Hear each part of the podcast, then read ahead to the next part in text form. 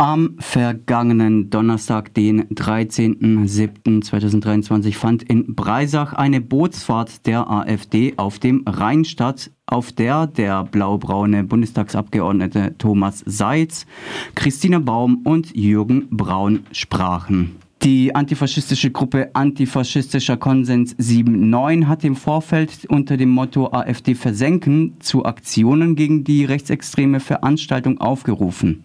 Erschienen ist sie dann zur angegebenen Zeit aber nicht oder lediglich in geringer Anzahl. Nur wenige Antifaschistinnen begleiteten die Propagandaveranstaltung am Rheinufer aus der Ferne und unter strenger Beobachtung durch ein hohes Polizeiaufgebot kritisch. Zur gleichen Zeit lud die aufrufende Gruppe zu einer antifaschistischen Kneipe in Freiburg, wo ihr einjähriges Bestehen gefeiert werden sollte. Die Terminkollision könnte Rückschlüsse darauf geben, dass sich der Gegenprotest in Breisach in bescheidenen Grenzen hielt.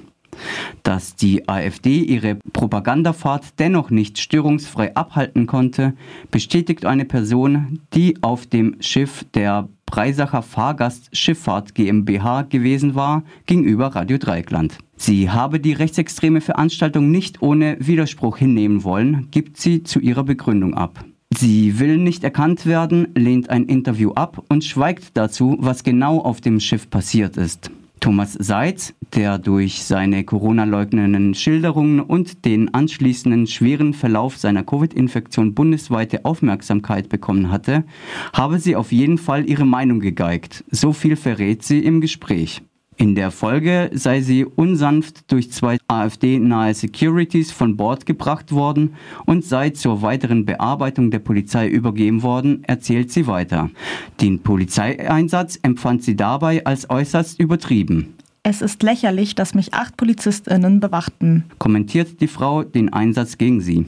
Sie sei dann auf die Polizeiwache gebracht worden, wo sie eine schikanöse Ideebehandlung über sich ergehen lassen musste.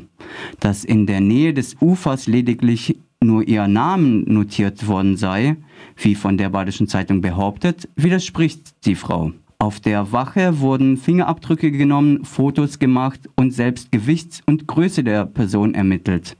Als besonders absurd empfand sie dabei, dass zwei Beamte eine Personenbeschreibung anfertigten und dabei die Gestalt ihrer Nase diskutierten. Sie behandelten mich wie eine gefährliche Person. Dabei habe ich nur gemacht, was selbstverständlich sein sollte, und zwar die rechtsextreme Propaganda nicht wortlos hinzunehmen.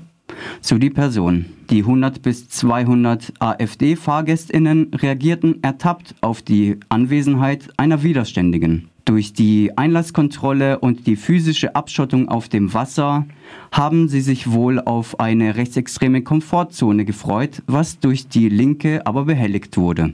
Der Rückzug ins Exklusive ist der AfD in Breisach bzw. auf dem Rhein daher nicht gelungen auch wenn die Gegebenheiten zunächst ein anderes Bild gezeichnet hatten.